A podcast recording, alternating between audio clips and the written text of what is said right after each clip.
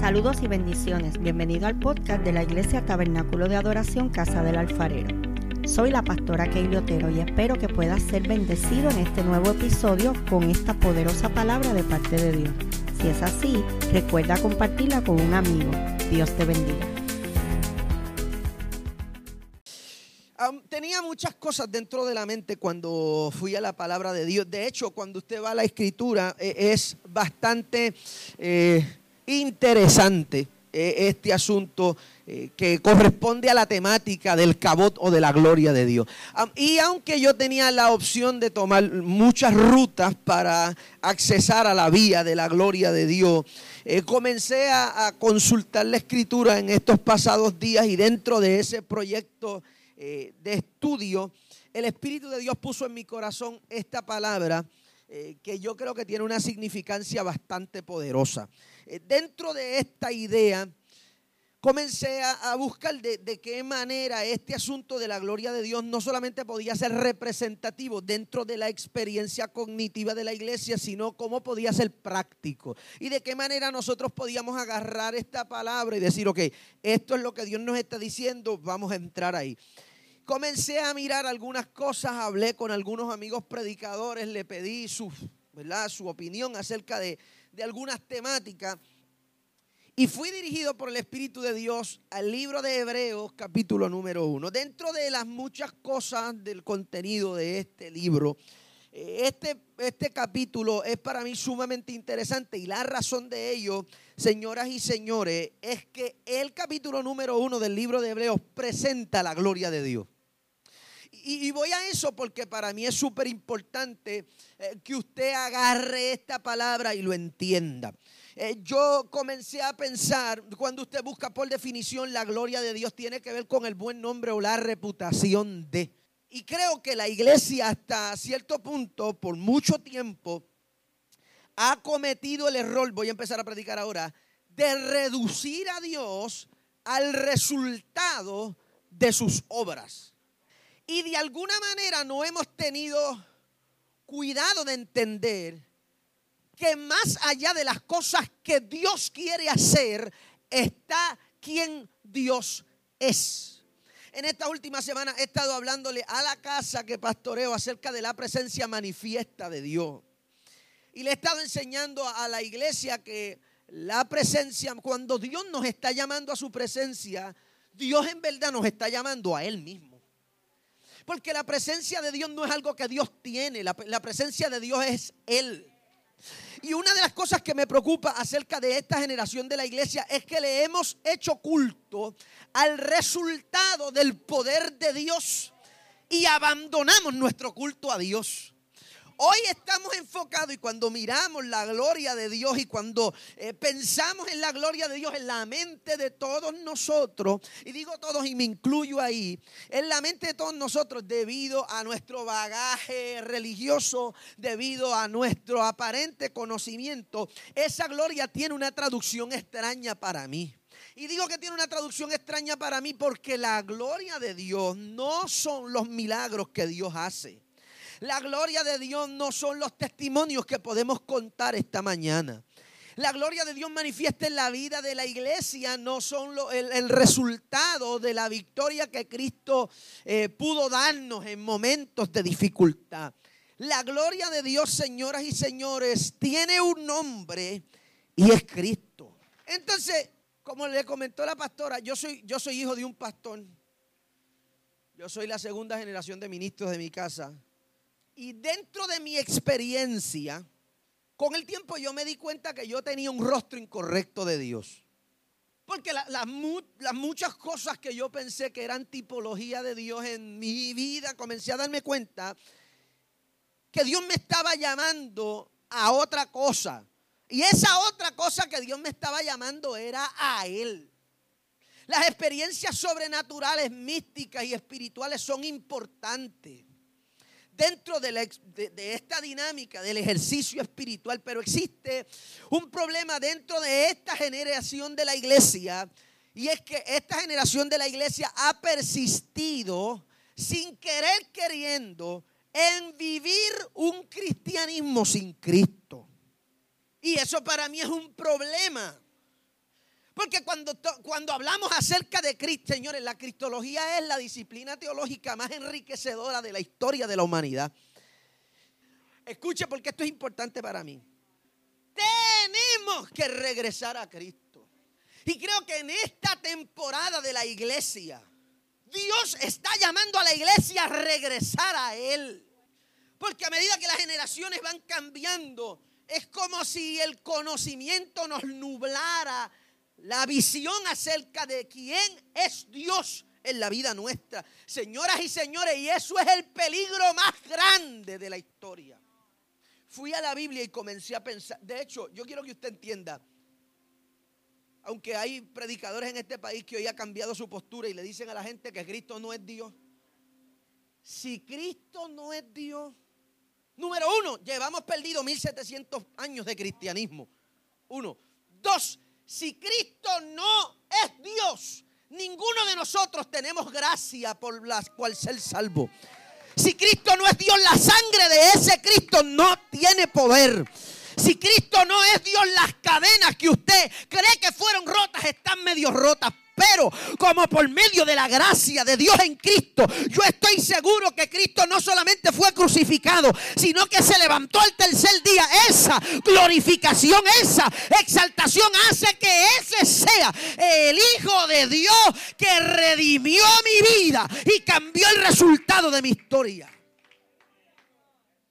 Señoras y señores, la Biblia fue escrita en base a esta verdad. Cuando el apóstol Pablo le habla a los colosenses en el capítulo 3 acerca de la gloria de Dios, le dice a, los colosenses que Cristo, siendo la encarnación de Dios, es la gloria del Dios mismo. Ahora, entienda esta idea, porque entonces hay varias cosas esta mañana que van a entretejerse correctamente para que usted y yo podamos recibir el insumo de este mensaje. Cuando usted va a la Biblia, usted va a descubrir que toda la escritura, desde el Antiguo hasta el Nuevo Testamento, fue escrita con la intención de revelar a Cristo. Y todas las historias de los grandes héroes que nosotros miramos, con los que nos identificamos, uno de los errores más grandes que nosotros tomamos acerca de la escritura es que miramos la escritura de manera pública, a veces privada, pero nunca cristológica. Y toda la escritura, señoras y señores, existe para mostrarle a la gente de manera literal, de manera metafórica, tipológica o de manera física a Cristo. Cuando estoy hablando de Cristo, estoy hablando de algo mucho más profundo que Jesús. Cuando estoy hablando de Cristo, señoras y señores, no estoy hablando de Jesús de Nazaret. Voy a explicarle eso porque es la misma cosa, pero no es lo mismo. Cuando estoy hablando de Cristo, estoy hablando del Espíritu del Hijo de Dios que dice la Biblia que existe desde antes de la fundación del mundo y que está sentado a la diestra de Dios desde antes de la fundación del mundo. Ahora, ¿Cómo eso tiene vigencia en el mundo material? Sencillo. Porque en el mundo material es imposible que un espíritu opere sin cuerpo de manera legal. Y el reino de Dios, señoras y señores, funciona en base a legalidad y principios. Por lo tanto, cuando, la Biblia dice, la Biblia dice, Apocalipsis capítulo 3, el tiempo no me va a dar para... Todos los versos se los voy a citar para que usted los apunte y algunos voy a entrar ya mismo a profundidad. Pero es importante que usted entienda esto. Apocalipsis capítulo 13 habla de que llegó un momento donde, dice la escritura, que había subido el pecado hasta el trono de Dios. Y en el cielo retumba una pregunta que nadie pudo responder solamente uno. Y la pregunta fue esta, ¿quién va a ir por ello? Y dice la Biblia que al lado del trono de Dios estaba el Cordero de Dios. Apocalipsis capítulo número 5 dice que había sido sacrificado antes de la fundación. ¿Cómo es posible que Jesús sea sacrificado antes de la fundación del mundo si nosotros tenemos una cronología que dice que Jesús murió hace dos mil años? Se lo voy a explicar. Dice la Biblia, prepárese, que cuando en el cielo se hace esta pregunta Y el Cordero de Dios que está sentado a la diestra de Dios responde y dice, yo voy a ir por ellos. Automáticamente algo ocurre en el mundo espiritual. Y es que ese espíritu del Hijo de Dios es asignado para ir a la tierra, encarnarse y morir. Se lo voy a explicar de esta manera. Ven, David. Ven, Josué, un momento rápido. Piensa por un momento que esta es la representación, la representación tipológica del Padre y del Hijo. Existe un vínculo entre el Padre y el Hijo. Que cuando Jesús habla de ese vínculo, Jesús dice que es demasiado estrecho. ¿Cómo lo dice Jesús? Él está en mí, yo estoy en Él. Y ustedes están en nosotros y nosotros estamos en ustedes. De hecho, Jesús cuando ora, dice, Padre, que ellos sean que uno, como tú y yo somos uno. Pregunta, ¿cómo entonces se constituye ese sacrificio desde antes de la fundación del mundo? Número uno, tiene que entender que donde Dios vive, donde Dios habita, el tiempo, el espacio y la materia no funcionan. Ese punto neurálgico se conoce como la eternidad. Algo importante acerca de esto, cuando usted entiende la, la, conceptualización de ciertas cosas, es que donde hay eternidad no hay existencia, hay ser. ¿Qué significa eso? Que Dios no existe, Dios es. Para que algo exista tiene que haber un punto de origen. Tiene que haber un punto de inicio y la Biblia dice que desde los siglos hasta los siglos Dios es. No fue creado por nadie. Dígame si está entendiendo eso. asegúrese. Hágame mueca con tu mascarilla que yo la voy a ver. Yo necesito que usted entienda lo que yo estoy hablando. Yo le estoy explicando que para que algo se constituya como existente tiene que haber un punto de inicio. Y en Dios no hay inicio. Por lo tanto, Dios es desde la eternidad. Dice la Biblia, hasta la eternidad. Dios es. Ahora, desde que Dios es, el Padre y el Hijo tienen un vínculo inseparable. Hasta que esta pregunta ocurre en el cielo. Cuando esta pregunta ocurre en el cielo, y en el cielo se pregunta quién va a ir por ello. Y el Cordero dice, yo voy a ir. Escuche lo que pasa ahí. Lo que ocurre ahí automáticamente es que el Padre se desvincula del Hijo. Y desde que el Padre se desvinculó del Hijo de manera unitaria, recuerde que ellos eran uno. Y ahora el Padre va a separar al Hijo para que el Hijo se encarne.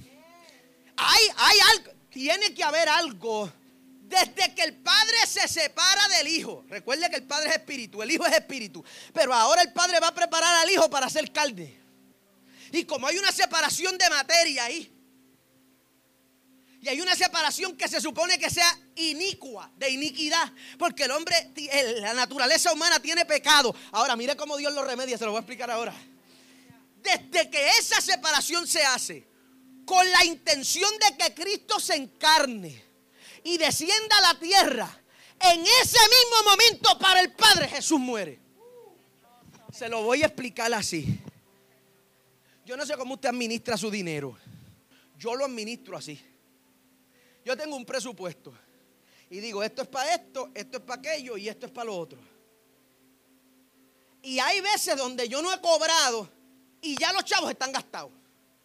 Y yo cobro el viernes, voy a poner un ejemplo, y digo, estos 100 dólares son 100 dólares para pagar la luz. Y deposito esos 100 dólares en la cuenta del banco. Cuando voy a hacer una compra, yo no sé usted, yo trato de no correrme esos riesgos. Yo miro la aplicación del banco primero. Y voy calculando con el IVU y con todo. Pero si yo separé esos 100 dólares para pagar la luz, aunque en el banco diga que yo tengo 300 dólares, para efectos míos yo tengo 200 nada más.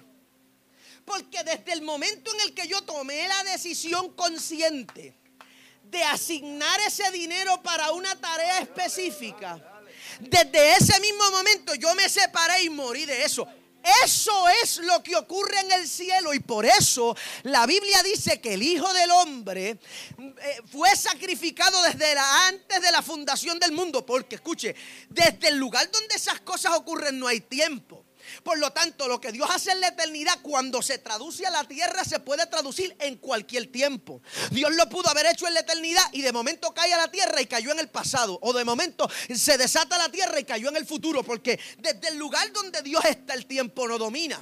Por lo tanto, entienda, cuando Dios dijo, ok, yo voy a tomar a este hijo mío y yo lo voy a entregar por ellos. Desde ese mismo momento, el resultado final en la eternidad era el sacrificio consumado del Hijo de Dios. Porque el Padre sabía que Jesús no iba a ir a la tierra para perder la pelea. ¿Alguien entiende lo que yo estoy hablando? El Padre sabía que Jesús venía a la tierra, iba a pelear, iba a pelear la batalla, iba a ganar la batalla, iba a ser glorificado, iba a regresar con esa gloria. Dígame si me va entendiendo. Ahora, mire cuál es el problema. El problema es que en esa transustanciación, en ese cambio de espíritu a cuerpo, hay un problema. Y el problema es el pecado. Que ya no es conductual, porque desde Adán, que la Biblia dice que fue creado a imagen y semejanza de Dios, Adán, y que esa imagen y la semejanza le, le dura a Adán tres días nosotros somos a imagen de Dios cuando estamos en Cristo.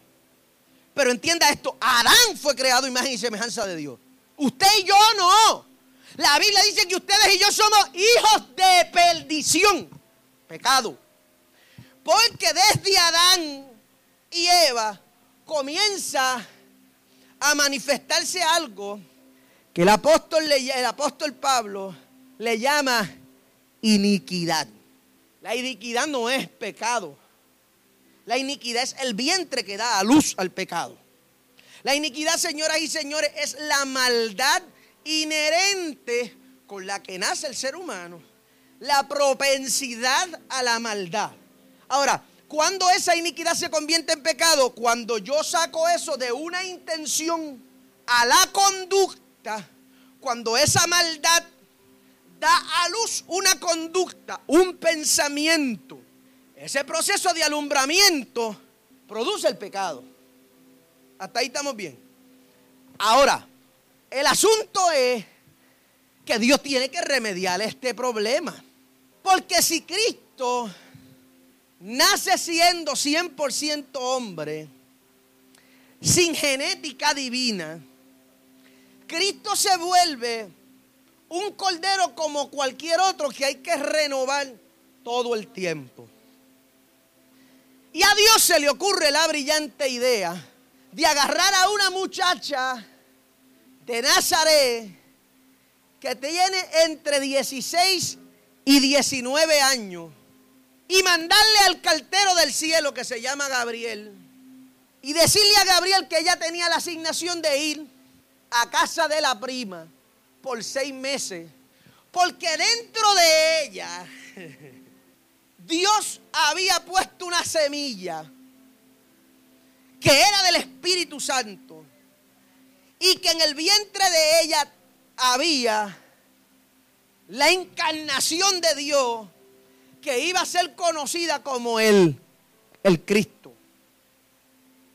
María decide irse a casa de Elizabeth y cuando llega a casa de Elizabeth, dos meses y medio, tres meses después de camino, ya María tiene barriga, Elizabeth tiene barriga, se encuentran María y Elizabeth y a María le brinca el vientre y a Elizabeth también.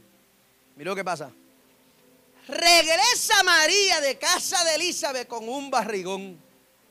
El problema es que María está comprometida con un tipo que dice la Biblia que era justo en gran tiene que ser justo, porque para que Dios le ponga un padrastro como José a Jesús, hoy, esta palabra yo sé que le va, va a bendecir a alguien. Dice la Biblia que ella viene embarazada. Cuando José la ve embarazada, imagínese este, esta conversación. Según los historiadores, José no aparece en los registros de la juventud adulta de Jesús, porque cuando María tiene 19 años, José tiene 35. Esto es un asunto sociológico, cultural. Pero José era tan y tan y tan y tan y tan justo que la Biblia dice que José había planeado dejarla secretamente. Porque si José la deja en público, María hay que llevarla al templo, tiene que ser juzgada en el templo y apedreada en el templo. Míreme, esto de apedrear a la gente en la iglesia es una cosa que existe desde que, desde que el templo existe. ¿Está bien? Como José sabe las consecuencias de que él la abandone públicamente, dice la Biblia que él decide dejarla secretamente. Pero cuando eso pasa, el cartero del cielo se aparece otra vez. Y le dice a José, varón justo, le llama la Biblia, tú no puedes dejar a esa muchacha. Yo le voy a explicar cómo Jesús no es hijo de José, pero es descendiente de David. Porque quien es descendiente del linaje de David es José. Pero José no es el padre legítimo de Jesús. El padre legítimo de Jesús es Dios. Mire lo que dice la Biblia. El ángel le dice, no la puedes dejar porque esa muchacha tiene por dentro al Hijo de Dios. Pregunta, ¿no ha pensado usted por qué razón Jesús tiene un cromosoma menos? Si Jesús no tiene la semilla de un hombre, a Jesús le faltan cromosomas en el cuerpo. Ciencia, sencillo. ¿Por qué? Lucas capítulo número 4, cuando se aparece, cuando la Biblia dice que Jesús es llevado por el Espíritu al desierto. ¿Sí? ¿Recuerda eso? La Biblia dice que Jesús fue llevado en el poder del Espíritu Santo al desierto y allí fue tentado por Satanás.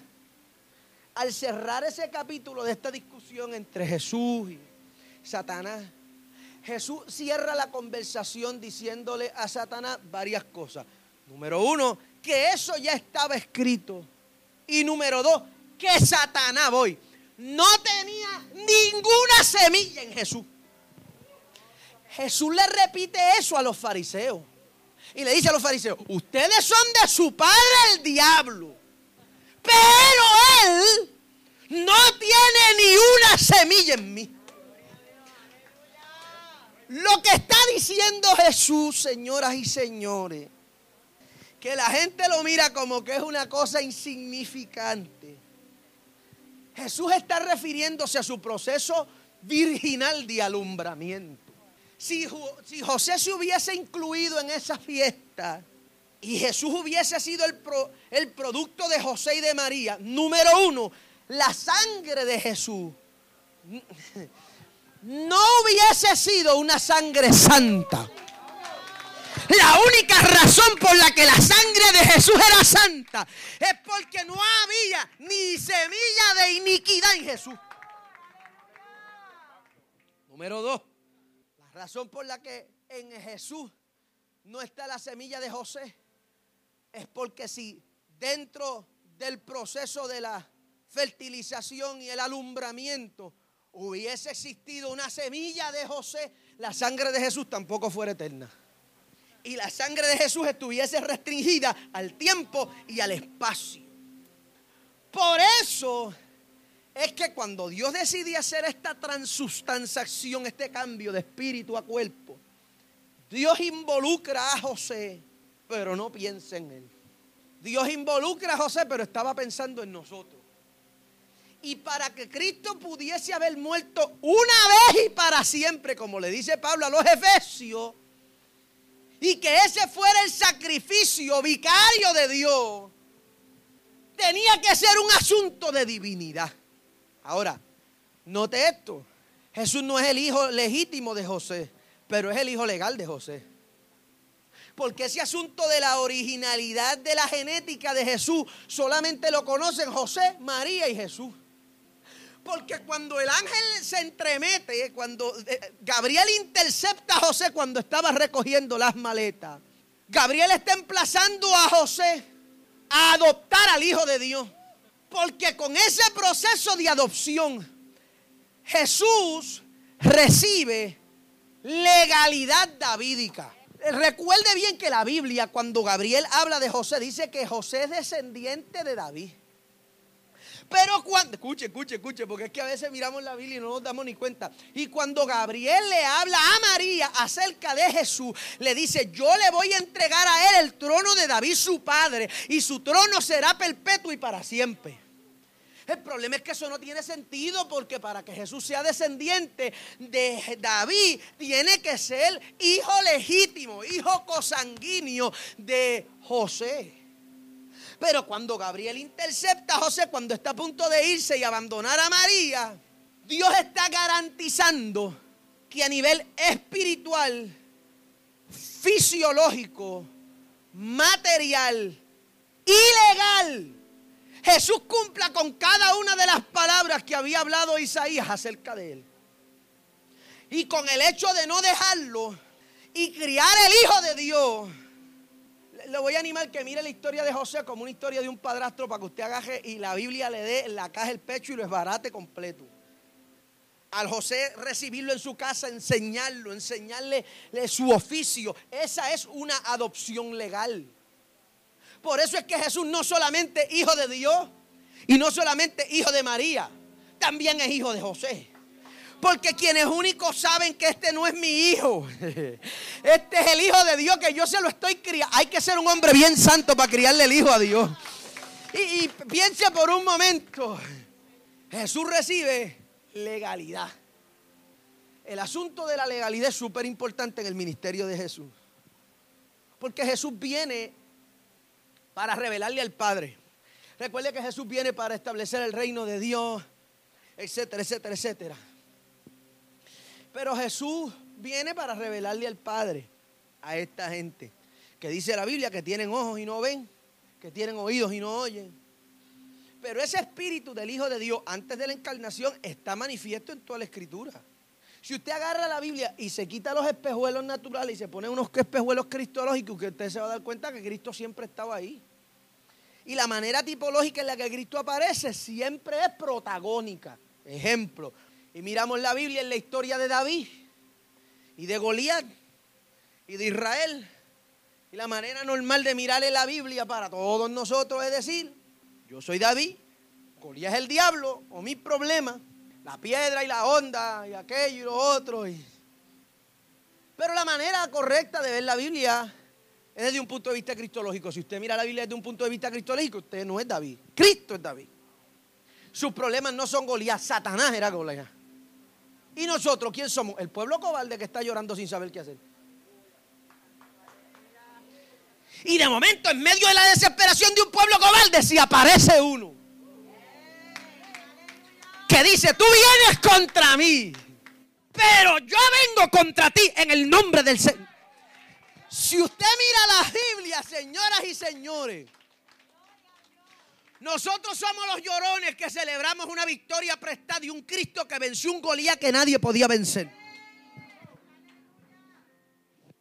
Si usted mira la historia de Abraham y de Isaac, ninguno de ustedes es Abraham. Y tampoco es Isaac. Nosotros somos los criados que no podíamos subir. Abraham le dice, quédense aquí, quédense aquí. Ustedes no, esto va a pasar en, una estela muy alta para ustedes. Ustedes no van a entender. Quédense aquí, quédense aquí, quédense aquí. Dice la Biblia que Abraham y Isaac suben al monte. Y dice, el muchachito está haciendo el inventario. Aquí está el fuego, aquí está la leña, aquí está el cuchillo. Pero y el cordero. Voy, voy, voy. Porque la mayoría de la gente mira esto y lo interpreta de una manera bien extraña. Abraham responde, Dios se proveerá. Aguántese ahí. Si brutal era la fe de Abraham para sacrificar a su hijo, más brutal era la fe de Isaac para dejarse sacrificar. Abraham tiene 90 años. Si el chamaquito de 14 años le mete un empujón, lo tira para abajo, para el monte. Sí, Señor. Si Isaac se suelta la, se suelta la soga que tiene amarrada en las manos y sale corriendo, no hay quien lo agarre. Pero este, este hijo estaba tan consciente del plan que tenía su papá que él dijo: Yo me voy a quedar aquí y me voy a acostar en ese altar y todo va a salir bien.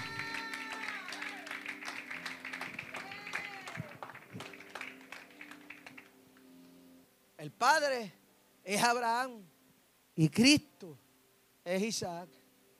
Hoy, de momento, la declaración profética de Abraham se materializa. Y la Biblia dice que se aparece un ángel y le dice, eh, eh, eh, espérate, espérate un momento, espérate un momento. Ya Dios vio la fidelidad de tu corazón, déjalo así. Pero dice la Biblia que a sus espaldas apareció qué. Esto se lo, va, se lo va a coger prestado un amigo predicador. No apareció un cordero. Dice la Biblia que apareció un carnero. Y el carnero es el papá del cordero. Cuando Dios envió a Cristo, había mucho de Dios en Cristo. Por lo tanto, Dios sacrifica a su hijo, pero también se sacrifica a él con su hijo. Si usted mira la Biblia, Cristo está en todas partes. ¿Usted conoce la historia de Jonás? El profeta que, que está en este dilema. Voy, no voy. Voy, no voy. Voy, no voy. Sí voy. Ok, sí voy. Dice la Biblia que un, un pez se tragó al profeta. Y ese profeta estuvo en el estómago del pez tres días. Pero de momento llegó el tiempo y el lugar. Y el profeta le empezaron a brincar los jugos gástricos dentro del estómago. Y le dio un malestar brutal al, pez. Y eso había ocurrido en las costas de Nínive. Y dice la Biblia que, que el pez que hizo, ¿no? Filipense el apóstol Pablo le dice a los filipenses, capítulo 2 al capítulo 4, que la tumba no pudo contener. Jonás es la tipología de Jesús. Jonás estuvo tres días y tres noches en el estómago de un pez. Cristo estuvo tres días y tres noches en el corazón de la tierra. Y así como el pez tuvo que vomitar a Jonás, la tierra tuvo que soltar al Hijo de Dios. Y nosotros, Nínive, esos somos nosotros, a los que se le tuvo que enviar a alguien con un mensaje de salvación, porque se estaban muriendo en su pecado. Cuando el libro de Hebreos capítulo número uno habla acerca de Jesús, note que hice la distinción ahora y estoy hablando de Jesús. Cuando la Biblia se refiere a Jesús, se refiere a la humanidad. Cuando se refiere a Cristo, se refiere a la divinidad. Nuestra fe está basada en Jesucristo, la mezcla, la convergencia entre la divinidad y la humanidad del Hijo de Dios. Cristo es 100% hombre y 100% Dios. Le acabo de dar las evidencias bíblicas para que si usted tenía duda al respecto, lo agarre de ahí. Cuando Jesús comienza a traerle relevancia a la mente de esta gente, lo hace por medio de la transformación del pensamiento. Pero Jesús se agarra de las cosas que ya ellos conocen. Y le dice, a ustedes les fue dicho esto y esto y esto, pero yo les digo esto y esto y esto, buscando crear una transformación cognitiva. El mundo espiritual funciona de esta manera, señores. Los pensamientos son palabras sin sonido pero hay una combinación entre la mente y la boca. Y en el mundo espiritual eso tiene una, una resonancia brutal, porque la Biblia dice que el hombre come de los dichos de su boca. Que el poder de la vida y la muerte está en la lengua. So, la intención de Dios siempre ha sido transformar la manera en la que nosotros pensamos para que nosotros cambiemos la manera en la que hablamos y así transformemos la manera en la que vivimos. Pero esto es un asunto de mente, corazón y espíritu. Esa combinación, esa tricotomía se manifiesta en la vida y entonces nosotros comenzamos a ver una transformación en la vida que vivimos. Yo le enseño a los hijos de la casa que yo pastoreo que Dios no le cambia la vida a nadie. Dios le cambia la mente a la gente para que la gente le meta mano a la vida que viven. Es fácil esperar a verse sumergido en una poca vergüenza de vida y que como una varita mágica, por eso es que la mayoría de los creyentes vive frustrado por la vida que viven porque están esperando inertemente que alguien resuelva algo que le toca resolver a ellos. ¿Cómo eso ocurre? Cuando por medio de la predicación del Evangelio yo recibo las buenas noticias del reino de Dios Yo me arrepiento, que es un cambio de mentalidad. Me convierto, que es un cambio de vida. Viene a morar en mí el Espíritu Santo. Automáticamente yo soy lleno del Espíritu Santo. Cuando yo renuncio al poder del pecado y, y tomo la vida de Cristo, automáticamente el Espíritu Santo viene a morar dentro de mí y sella ese pacto. La intención de Dios no es, transformar la mente de nosotros para que nosotros vivamos una buena vida. La intención de Dios es transformar nuestra mente para que nosotros vivamos su vida. Es la vida de Cristo. Es el pensamiento de Cristo. Usted se lo sabe, un rezo pentecostal. Pablo dijo, ya no vivo yo, porque ahora vive quién? Cristo en mí. Esa determinación se le conoce como señorío. Cristo es el redentor de todos, pero no es el Señor de todos. Ustedes quieren ver la gloria, yo, yo le voy a dar la receta para la gloria de Dios. La gloria de Dios es Cristo. Y de la única manera en la que la iglesia vive permanentemente tiempos de gloria es cuando Cristo es el Señor de la iglesia.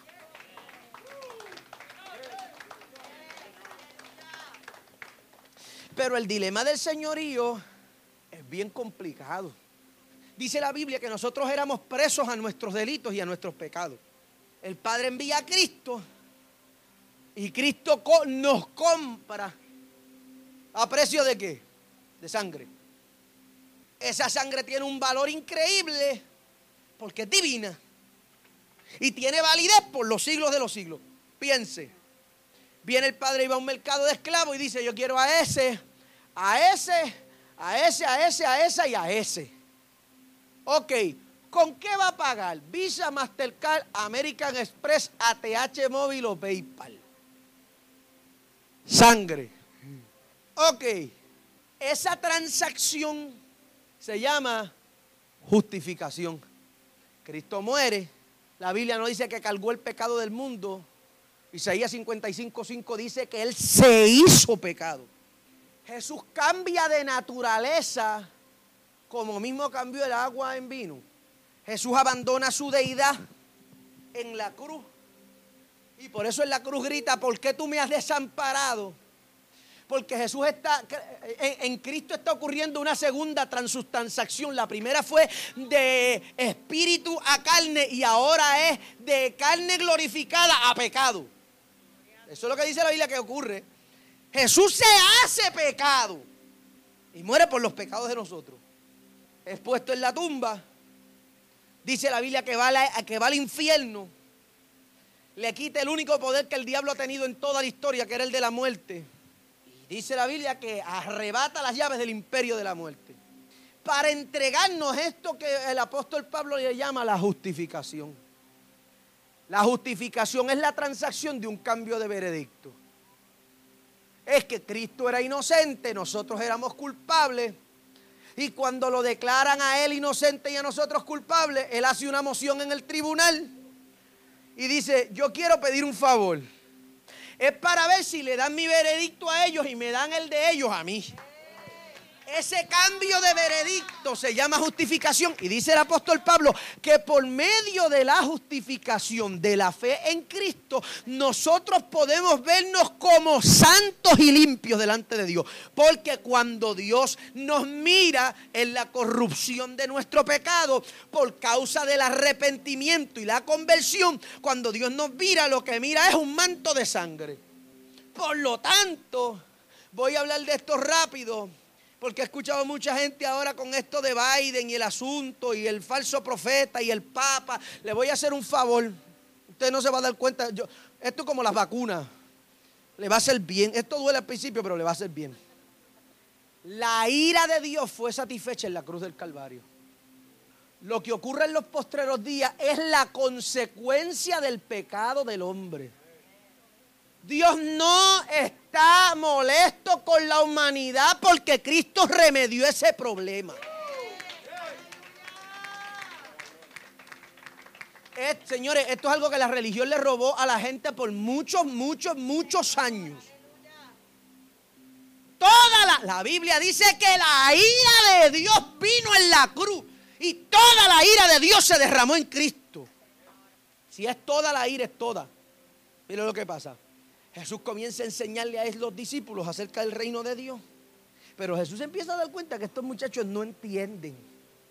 A Jesús lo meten en la tumba, se mueve la piedra. Un detalle bien importante que yo no sé si todo el mundo ha visto en la Biblia o es parte de mi condición diagnosticada recientemente. Es que la Biblia dice que no solamente se movió la piedra del sepulcro, dice que las piedras se partieron en dos. Y no se queda ahí. Mateo en el relato dice que los muertos que estaban en los cementerios alrededor de Jesús se levantaron también. Hay mucha gente que no ve eso y se cree que eso fue... De momento es domingo en la mañana y se acerca una muchacha llamada, ¿cómo se llama? María, que va con un perfume. Y de momento ella se va acercando a la tumba y se da cuenta que la piedra está removida. Y cuando María mira para dentro de la tumba, dice la Biblia, que había un sudario doblado. So, Jesús doble el sudario como el que sale sin prisa. Como el que dice, yo no voy a virar para aquí, así que déjame dejarle esto ready. Dice la Biblia que se asoma María y dice, no está aquí. Y ella ve un hombre fuera de la tumba Dato curioso acerca de la tumba es que esta tumba era nueva, era prestada y era de un muchacho llamado José de Arimatea, que era el tío abuelo de Jesús. Porque según los historiadores, José de Arimatea era el hermano mayor del papá de María. Y dice la Biblia que este hombre esperaba secretamente el reino de Dios. Claro, porque él es parte de los fariseos. Si esperaba el reino de Dios es porque él creía en la resurrección de Jesucristo. Para mí ese es el hombre más brillante de la Biblia. Porque cuando está el cuerpo colgando sangrante de Jesús y los discípulos no quieren agarrar el cuerpo, como este hombre que lee la resurrección y tiene el poder político para hacerlo, se acercó a donde Pilato y le dijo, dámelo a mí, yo me lo llevo para casa. Porque si este hombre sabía, imagínese, Jesús está diciendo, yo voy a destruir este templo y lo voy a levantar en tres días. Y cuando yo me levante, la gloria del Padre viene sobre ustedes. José es el tipo más inteligente porque dijo, si esa gloria va a caer donde él se levante, yo me lo llevo para casa. Yo quiero que la gloria del Hijo de Dios se quede en mi casa. Hasta aquí los discípulos están reunidos, pero están reunidos por miedo. Todavía ellos son discípulos, todavía no son apóstoles. Míreme, el primer apostolado en la Biblia. Esto funciona así. O esto yo lo explico así. Hay, hay tres dimensiones del apostolado. El, el, apóstol viene de la raíz etimológica apostolos, que significa enviado. Toda esa cosa que usted tiene en la mente cuando se dice pasar que es esa porquería en la mente, porque nada de eso es apostolado, ¿sí? Los BM, los Mercedes, las casas, eso no es apostolado, eso no es, eso no es, eso no es. Los guardaespaldas, eso no es el apostolado. El apostolado es esto, alguien que ha sido enviado. Ahora, pero el apostolado se divide en tres dimensiones. Está el apóstol del Padre, que es Cristo, porque Jesús es que el enviado de Dios. Están los apóstoles del Hijo. Son los que Cristo cogió y comisionó y los envió. Y por causa de la gracia y la justificación, nosotros somos los apóstoles del Espíritu. Aquellos que fuimos enviados a ir por todo el mundo a predicar el Evangelio. Ahora, ese apostolado del Hijo no se manifiesta en Pedro por primera vez. ¿Sabe quién es el primer apóstol en el Nuevo Testamento? María Magdalena. María Magdalena es el primer apóstol en el Nuevo Testamento. Porque los requisitos del apostolado es ver a Cristo resucitado. Y dice la Biblia que ella está buscando el cuerpo del maestro y se da cuenta que hay un hombre caminando por el jardín. Y Marcos dice que María juraba que ese era el jardinero. Y María le dice al hombre que está caminando, ¿dónde está el cuerpo? Si tú lo tienes, dime dónde lo pusiste. Y de momento aquella muchacha escucha esa voz que le dice, ¿por qué buscas entre los muertos al que vive? Y aquí ocurre la investidura apostólica. Y le dice a María, ve a Jerusalén y cuéntale a tus hermanos. Dile que los voy a ver en un aposento alto. Y María sale cogiendo y le dice, ¡eh, eh, eh! Espera un momento. Y dile a Pedro que yo lo espero allí también. Porque la Biblia dice que Pedro había que vuelto a pescar. Juan, capítulo número 20, verso 19. Dice, cuando llegó la noche aquel mismo día, el primero de la semana, estando las puertas cerradas en el lugar donde los discípulos estaban reunidos por miedo a los judíos, vino Jesús y puesto en medio les dijo, paz a vosotros. Voy a hacer un paréntesis aquí. Es bien importante que usted entienda que Jesús no era un fantasma. El primer lío que eso me genera a mí es con la teología. Porque si sugerir que Jesucristo era espíritu era sugerir que en la, en la tumba todavía estaba el cuerpo. Jesús levantó ese cuerpo y glorificó ese cuerpo. Por eso es que estamos aquí, porque la tumba está vacía. Verso 20. Y cuando les hubo dicho esto, le mostró las manos y el costado, y los discípulos se regocijaron viendo al Señor. Entonces Jesús les dijo otra vez paz a vosotros como envió el Padre, así también yo os envío. Aquí ellos se convierten en apóstoles. La primera enviada es María, que es enviada a ellos. Y por causa de la obediencia de María Magdalena, ellos son enviados también. Pero hasta el momento, note que ellos eran discípulos. Se transforman en apóstoles cuando ellos son enviados. Verso 22. Y habiendo dicho esto, mire este verso que yo no sé si usted lo había visto en la Biblia alguna vez, pero este es el primer Pentecostés. Y habiendo dicho esto, ¿qué hizo? Jesucristo hasta les recreó el estruendo del viento recio de Pentecostés, que iba a ser 50 días después. Sopló sobre ellos y le dijo que reciban el Espíritu Santo. Y a quien remitiere los pecados les serán remitidos y a quienes se los retuvieren les será retenido. Voy a hacer un paréntesis. Esto es bien importante y ahora Pentecostés tiene sentido. Pentecostés es una fiesta que ocurre 50 días después de la Pascua. Y Dios toma esos 50 días después de la Pascua, que es la fiesta de las cosechas, una fiesta de carácter profético. Todo eso ocurre en los 50 días de Pentecostés. Y esto es bien importante que usted lo entienda, porque ellos experimentan de manera privada algo que ellos van a fomentar de manera pública. Jesús hace que ellos sientan al Espíritu Santo, que después ellos van a invitar a 120 personas que lo sientan también. Así funciona el mundo espiritual. Usted lo experimenta primero y después busca que otro lo experimente. La razón por la que la, iglesia tiene pocos resultados, el evangelio tiene pocos resultados, es porque la gente pretende que otros lleguen a lugares donde ellos nunca han estado antes. Ahora, esta es la parte importante. Verso 24. Pero Tomás, uno de los doce llamado Dídimo, no estaba con ellos cuando vino Jesús. Le dijeron pues los otros discípulos, al Señor hemos visto. Y él les dijo, si no viere en sus manos la señal de los clavos y metiere mis dedos en el lugar de sus clavos y metiere mi mano en su costado, no creeré. 26. Ocho días después estaban otra vez los discípulos dentro y con ellos ahora quién? Tommy. Llegó Jesús estando las puertas cerradas y se puso en medio de ellos y les dijo, paz a vosotros. Y luego dijo a Tomás, pon aquí tu dedo y mira mis manos y acerca tu mano y métela en mi costado y no seas incrédulo, sino creyente. Este es el verso importante, 28.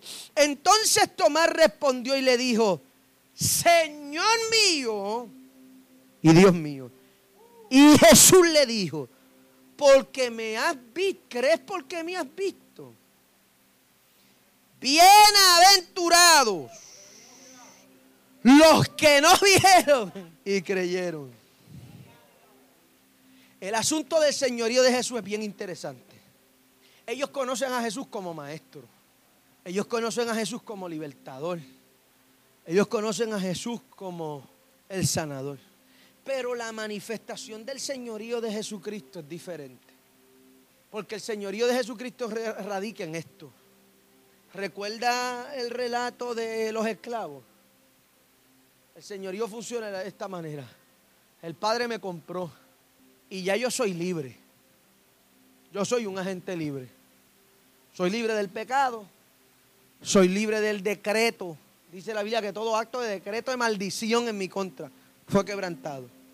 Ahora, hay dos maneras de responder esa libertad. Número uno, yo puedo salir corriendo a celebrar porque ahora puedo hacer lo que me da la gana. No compré yo los derechos de mi libertad, pero alguien, me, alguien los compró y me los entregó. Pero esa entrega pretende que haya reciprocidad a ese agradecimiento. Esa es la primera manera. Yo salgo corriendo y digo, ¡Woohoo! ¡Soy libre! Segunda manera, yo, le, yo voy a donde el que me libertó y le digo, yo sé que tú no tenías que pagar esto por mí. ¿Qué yo puedo hacer por ti? ¿Qué yo puedo hacer para pagarte mi libertad? ¿Se dio cuenta o no? Ese señorío se convierte en esclavitud otra vez. Porque ahora el que es libre quiere ser esclavo del que lo libertó. La diferencia es que esa esclavitud es voluntaria. Que esa esclavitud es por amor. Que esa esclavitud es por agradecimiento nosotros, esta generación, tenemos a Jesús como nuestro Salvador, como nuestro libertador. Pero hoy en día la gente no tiene a Jesús como el Señor. Porque queremos ser creyentes que viven el cristianismo a su manera.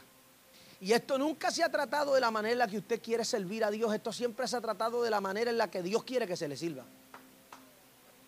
Esto no tiene nada que ver con la manera en la que usted quiere. Ay, es que yo no lo es que yo no soy así. Es que a mí no me nace porque es que yo no soy así. Mire, señoras y señores, esto no se trata de cómo usted quiere adorar a Dios. Esto tiene que ver con cómo Dios quiere que se le adore a Él. David lo sabía, por eso David dijo su alabanza, no la, no la mía, la de Él está en mi boca. Y el problema de nuestra generación de la iglesia es que Cristo no nos gobierna, nos gobernamos nosotros. Y usted ve, la, gente viene a la iglesia y se congrega y diezma y ofrenda para calmar su conciencia religiosa. Pero salen de aquí como ovejas sin pastor. No estoy hablando de esos pastores, estoy hablando de ese pastor. Yo no sé usted. Usted no sabe lo malo que era yo, pero yo sí sé. Y cuando yo pienso en la, en la inmensa gracia de Dios y en cuán inmerecedor soy yo de eso, porque hay algunos de ustedes que se creen que ustedes eran bien buenos. So, permítame decepcionar este aniversario y dañarles la fiesta. No, el Señor me va a ayudar, yo puedo. No, tú no puedes. ese es el problema del mensaje que se predica en esta generación. Oh, olvídate, métete, el Señor te va a ayudar. No. Para motivador, Daniel Javid, no la Biblia. Tú lo puedes lograr. Tú no lo puedes lograr. Métetelo en la cabeza. Tú no lo puedes lograr. Es que yo siento, es engañoso el corazón. De, esa, pero si Dios habla, ¿para qué tú tienes que esperar sentir? Eso es una iglesia que es renuente al señorío de Cristo. Que quiere vivir una vida por como yo creo, por lo que yo pienso, por lo que yo siento. Este mensaje a mí me me esbarató el esternón y los pulmones. Porque me golpeó. Y vengo hablándole esto a la iglesia que yo pastoreo desde hace meses. Cristo no solamente, lo que pasa es que para que Cristo sea el Señor de la vida, eso llega por revelación. Eso llega por convicción. Pero como nuestros altares están plegados de mensajes motivacionales, esto es incómodo. Esto es difícil. Pero la iglesia vive bajo una nube de gloria cuando la iglesia vive bajo el señorío de Jesucristo. Cuando es Dios quien nos gobierna, a veces es incómodo. La iglesia tiene que recuperar el señorío de Jesucristo y servir a Dios. Servir a Dios no es meramente barrer la iglesia y mapear la iglesia. Servir a Dios no es cantar ni tocar. Servir a Dios no es acomodar las sillas y acomodar la gente en el parking. Eso es una pequeña fracción del servicio a Dios. El servicio a Dios radica en hacer la voluntad de Dios. Si estamos en tiempos de gloria, no hay forma de vivir permanente en ese tiempo si Cristo no es el dueño de nuestra vida. Cuando Dios me puso esta palabra en el corazón, en la intimidad y en la privacidad de mi casa, yo comencé a llorar. ¿Y sabe lo que tuve que hacer? Parar de preparar mi bosquejo y comenzar a llorar y decirle al Señor, yo me voy a arrepentir y me voy a convertir otra vez. Porque yo no puedo hacer la voluntad de Dios si Dios no es el que me gobierna. El hombre está inhabilitado para eso porque el pecado no nos deja. No, yo puedo, no puedes nada. Si Pablo que escribió la mitad de la Biblia dijo, lo que yo quiero hacer, no lo hago. Y lo que no quiero hacer, eso es lo que yo hago. Pero nosotros que nos creemos más papitas que el Papa, pensamos que vamos a poder lograrlo. Señores, necesitamos la dirección de Dios. Hay algunos de ustedes que se, están aferrando al control. Y que hoy están frustrados y están deprimidos y están desanimados porque se están aferrando al control. Y Dios lo que te está diciendo es, suéltalo. Si yo conozco el futuro. Déjame a mí, señoras y señores.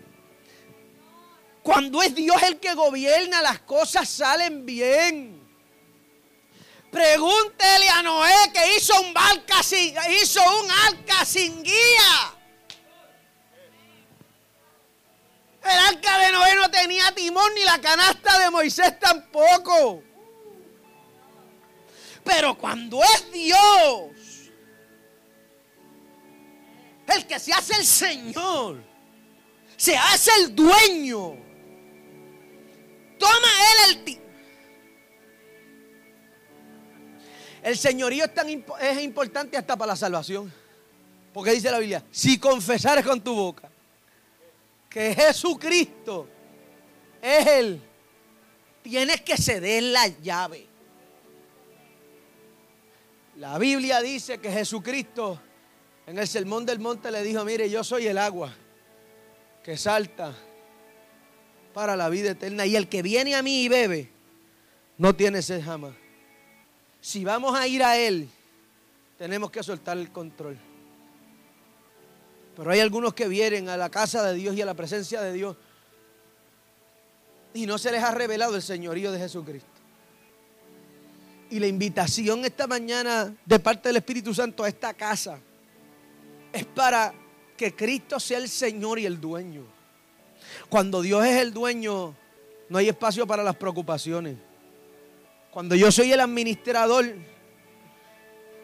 y no soy el dueño, a mí no me preocupan los problemas que los resuelve el dueño, eso no es mío.